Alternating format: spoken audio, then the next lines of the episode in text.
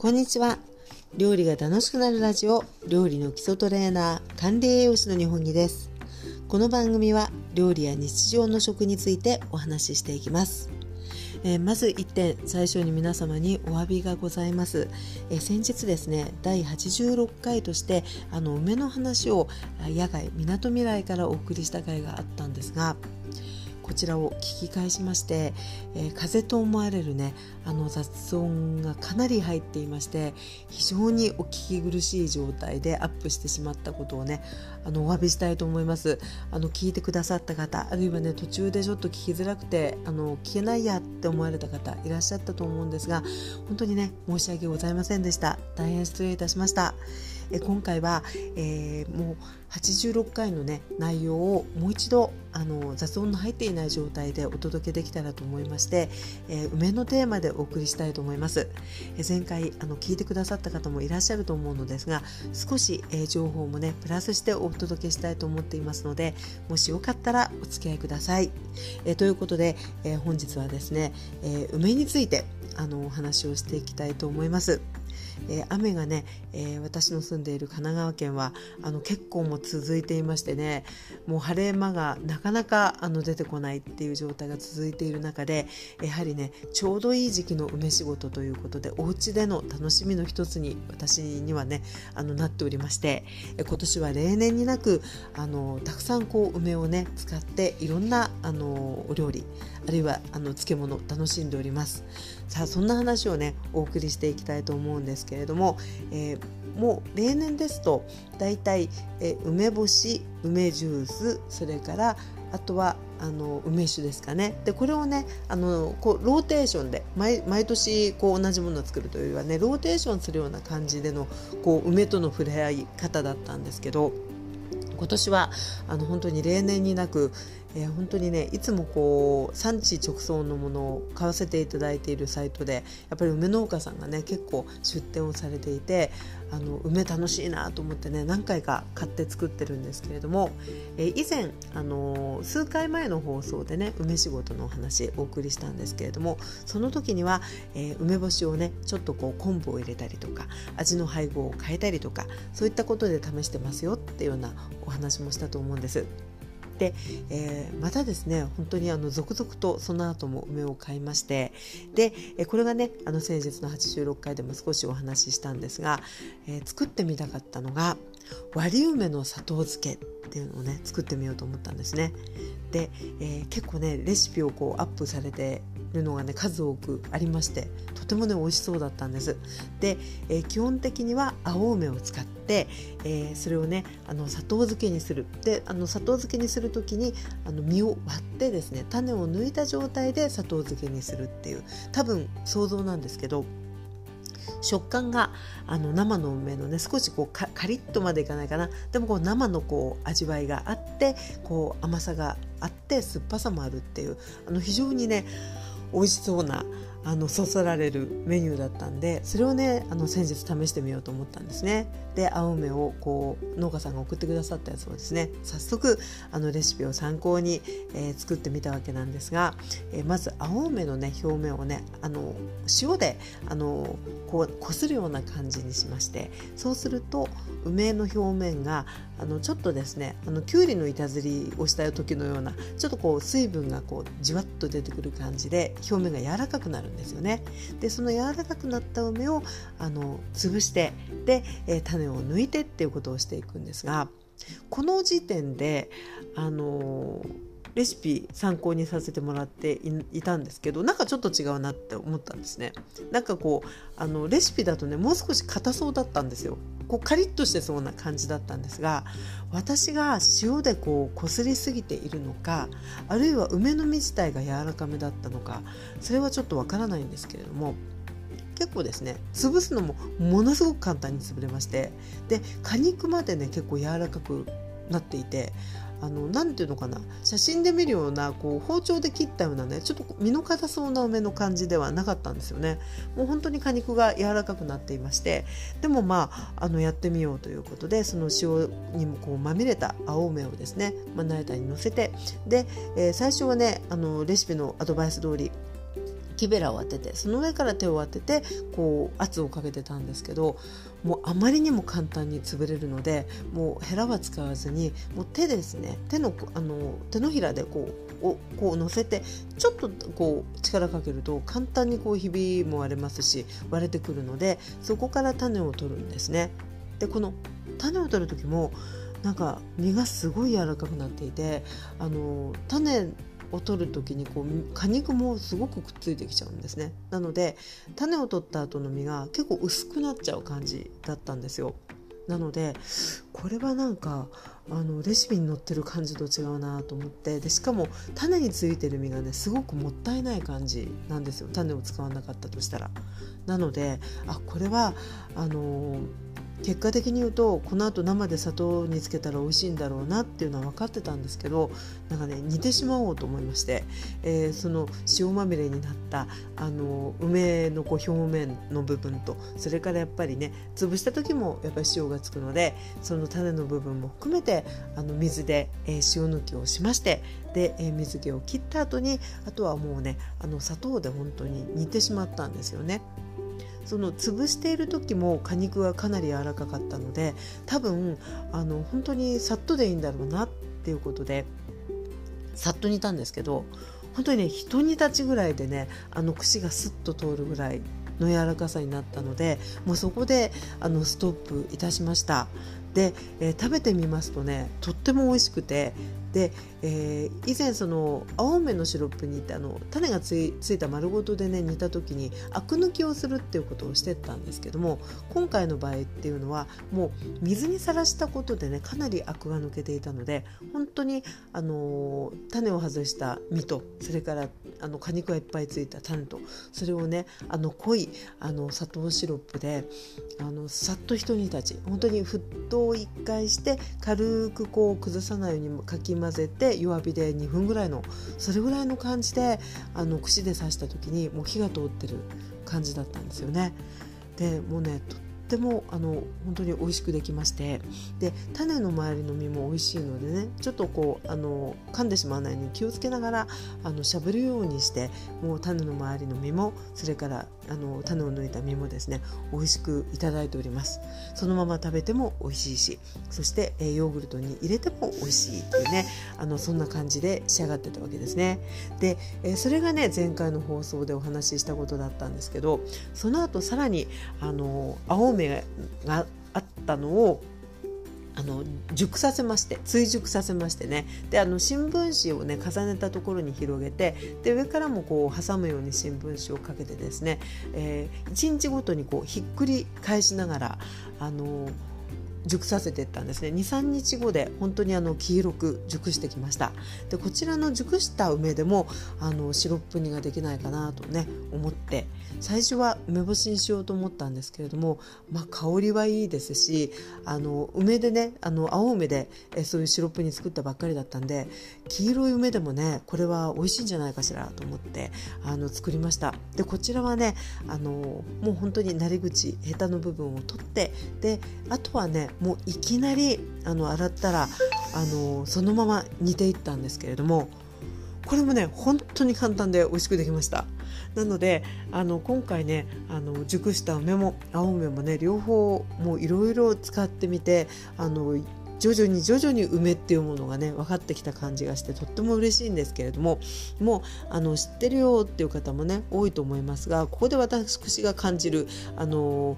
青梅とそれから熟した梅のね、えー、特徴っていうものを少し挙げていきたいと思います。まず青梅の特徴なんですけれどもこちらはですねまずね、えー酸酸っぱさがよりシャープ。ねあのー、熟した梅もシャープなんですけどもよりねシャープでで爽やかな感じですね。であとアクが強い。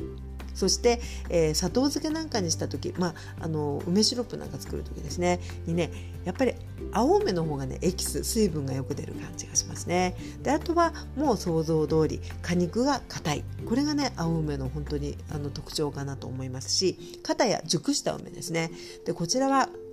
えー、もう黄色くなってくると香りがまずねすごく香る。もう部屋中があの梅のいい香りに満たされるっていうことでまずね香りがしっかり強く出ているっていうことですね。であとは肉質が柔らかい。そして、えー、アクがですね青梅よりもがぜん少ないっていうねこれらの特徴がね本当にこうあの作りながら分かっていきましたね。なので、えー、こういった特徴を生かしながらあの自分でいろいろ試すことができていまして、えー、本当にね梅美味しいなと思って、えー、満喫しているところでございます。さあ、えここからなんですけれども、え少しね、え体にいいことっていうね梅の体にいい部分っていうお話もしていきたいと思います。梅という果物自体にはやっぱりいろんなビタミンもありますしね。ミネラルも含まれてはいるんですけれどもえ今回取り上げたいのは何といってもこの酸っぱさのもとについて触れていきたいと思います。もうあの熟した梅をですねあまりに香りがいいのであのかじってみようと昔思った時の酸っぱさの激しさに次いで今回もねやっぱりね今日あの調理する前にこんなに売れてるんだからもしかして甘いとかみたいなね。あの懲りずにちょっとかじってみるんですけどやっぱりねあのもう甘くないんですね。もうすごく酸っぱい。でもここまで酸っぱいってやっぱりその酸っぱさの効果っていうのもね何か期待できるんじゃないかなっていうことでね酸っぱさに着目してみました。えこの酸っぱさの成分っていうのは、まあ、有機酸と呼ばれるものなんですがその中で一番多く含まれているのが梅の場合はねクエン酸とのことなんですね。でこのクエン酸の効果ってっていうのが、えー、大きく、えー、知ってる方も多いと思うんですけどね2つあります。えまず1つ目えー、これはね、えー、キレート効果と言われるものです。でキレート効果って何だろうっていうことなんですが、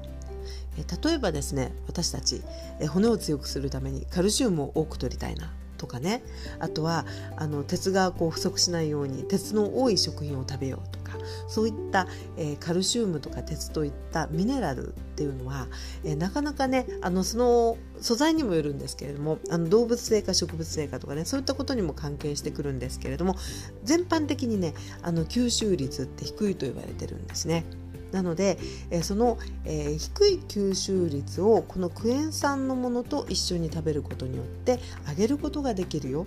ね、クエン酸の働きとしてはこのキレートっていう言葉はあのギリシャ語でねカニのハサミという意味があるらしいんですけれども本当にカニがこうハサミで物を挟むように、えー、そういったミネラルをね、えー、包み込むそうででそれで、えー、結局私たちの体にこう体内に吸収されるこう形にしていくっていうこれがねキレート効果っていうことで、えー、カルシウムの、えー、お話でいうと、えー、つい先日炊き込みご飯のお話を放送でさせていただいたんですけどその時にじゃこと梅干しの炊き込みご飯というのをご紹介したんですよね。これなんかまさにいい例でございまして、えー、じゃこはねカルシウム豊富知られてますよね。そして、えー、梅干しのクエン酸ということでそういうこう食べ合わせによって、えー、そういったミネラルのね吸収率を上げるってていう働きがこの有機酸クエン酸にはあるということでこれがねまず一つキレート効果と言われるものでございます。さあそしてもう一つはこれもまたよく知られていますが、え疲労回復効果っていうことですね。でこの、えークエン酸の、えー、疲労回復効果っていうのは本当によく知られていまして、えー、もうあの食品の中でもですねあの結構そういう疲労回復を歌ったもので、えー、あると思うんですが一時的なあの慢性というよりはね一時的な、えー、あの疲労回復にねあの効果があるとされているようなあのものでございますのでやっぱりこうちょっとこう疲れた時にもう体正直なんでね結構酸っぱいものが欲しくなるなんていう方もいらっしゃると思うんですけれども、えー、ぜひですねこのあの梅が美味しい時期うん、あの梅仕事されてジュース作ったりとかですね、えー、そういった方はもう今から夏を通してもちょっとねこう疲れた時に本当にあの体に染み渡っていくように美味しさもありそういった疲労回復効果もありということでね合っていますね。さあそして、えー、2つのこの疲労回復そしてキレート効果の他に私が個人的にこれは侮れないんじゃないの？と思う効果があります。それはですね酸っぱいことによる唾液がいっぱい出る効果でございます。でこれはあの梅干しを想像したりレモンを想像するだけであの唾液で溢れてくるっていう方も結構いらっしゃると思いますし実際こう口の中でねそういう酸味を感じると唾液ってやっぱりあの分泌が多くされるんですね。なので、えー、そういったねこう唾液をこうイメージさせるだけで出すことができるっていうのはね素晴らしいメリットなんじゃないかなというふうに思うんです。でここで、えー、唾液のね働きについて少しだけお話ししていきたいと思います。はい、私以前あの地域のですねあの介護予防講座っていうところで栄養の話をねあの講師としてさせていただく機会がねあの結構あった時期があるんですよ。でその時にえ大体ですね、あのー、一緒にコンビを組ませていただくのが歯科衛生士さんだったんですね。で本当にお口の中のプロ歯科衛生士さんとえそういった機会で初めて仕事をご一緒した時に、あのー、よかったなあのいいことを勉強したと思ったことのね、え、中の一つが、え唾液の働きだったんですね。人間ってねあの大体ね1.5リットルぐらいの、ね、唾液っていうのが1日を通してこう分泌されるらしいんですけれどもこの唾液の効果本当に素晴らしくてもういくつもね結構いくつもあるんですよ。いくつもあるんですけれども主だったところでいくつかご紹介していくとまず一つはこうやって私たち喋ったりする時にこう滑らかにね口の中でこう舌が動いたりするための働きあるいは、えー、食べたものをこう送っていくあの飲み込むところまで咀嚼から嚥下までのあの流れをねスムーズにしてくれる働きっていうのもありますしやっぱりその口の中の緩衝材的なところもあるので例えばもし唾液がなかったら片液のおせんべいとかあるいはフランスパンのこう表面のクラストとかですねああいったところがね唾液がなかったらねもう口の中ね多分傷だらけになっちゃうんじゃないかなっていうそれぐらいやっぱり口の中をね、えー、物を食べて飲み込むまでの本当にねあの円滑に進めるのにもう欠かせないっていうところがあると思うんですね。でその他に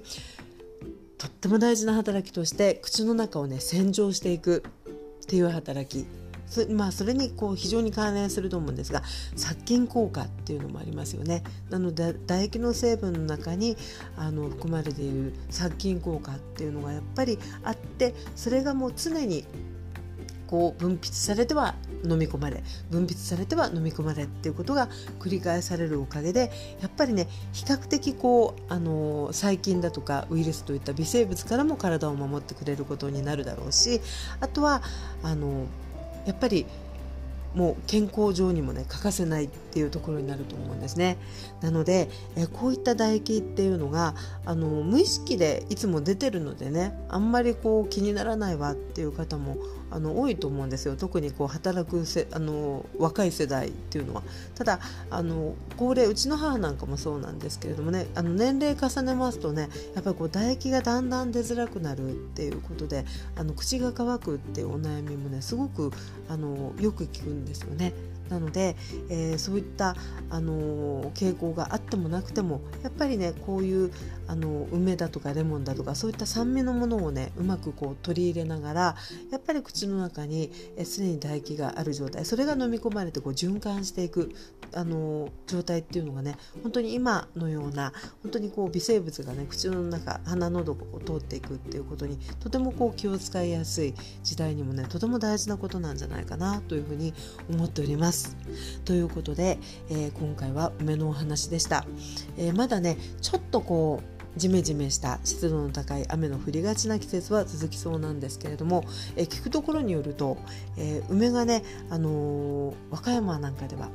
もうあの私たちねこっちに住んでると関東に住んでるとあ梅もうおしまいだなと思うんですけどね。あの和歌山のねにゆかりのある方が先日あの放送を聞いてくださってあの、ね、まだまだ梅出荷してますよっておっしゃってたのでえまだね、えー、手に入りそうですし、えー、初めてねちょっとこう梅仕事をしたことがない、ね、梅酒つけてみたいなとかねそういうふうに思ってる方もあのこの機会にねおうち時間をうまくあの生かしながらそして夏まで楽しめるねそんなえー、梅ジュースとかね梅干し、えー、試してみてはいかがかなと思います。ということで、えー、本日はここまでです、えここで、え東京室から一つお知らせがございます、え東京室は、え料理の基礎トレーニングということで、え料理教室を運営しておりますが、え7月31日土曜日から約1週間の集中コースを開講いたします。その名も家で学ぶ夏季料理の基礎集中コース。ということで、えー、これはですね料理をこれから始めたい方そして、えー、料理をしているけれどもあのちょっと基礎に戻ってブラッシュアップしたいななんていう方またご結婚準備の方、えー、そういった方に向けて、え基礎をね集中的に、え学んでいくコースでございます。これはもうあのオンラインではありますがリアルあの講座なので、えー、私とあの受講者さんとでねもうリアルなやり取りをしながら学んでいくっていうあのレッスンですね。なので、えー、もしもちょっとこう集中的に特訓をしたいな、うん、そんな風に思っている方いらっしゃいましたら、えー、よかったら是非、えー、リンクにあの案内ページを貼っておきますので、え、ご覧ください。で、えー、説明会などもしております。ということで、えー、本日はここまでです。この番組は料理や日常の食についてお話ししております。それではまたお耳にかかりましょう。お相手は料理の基礎トレーナー、管理栄養士の日本木でございました。それでは失礼いたします。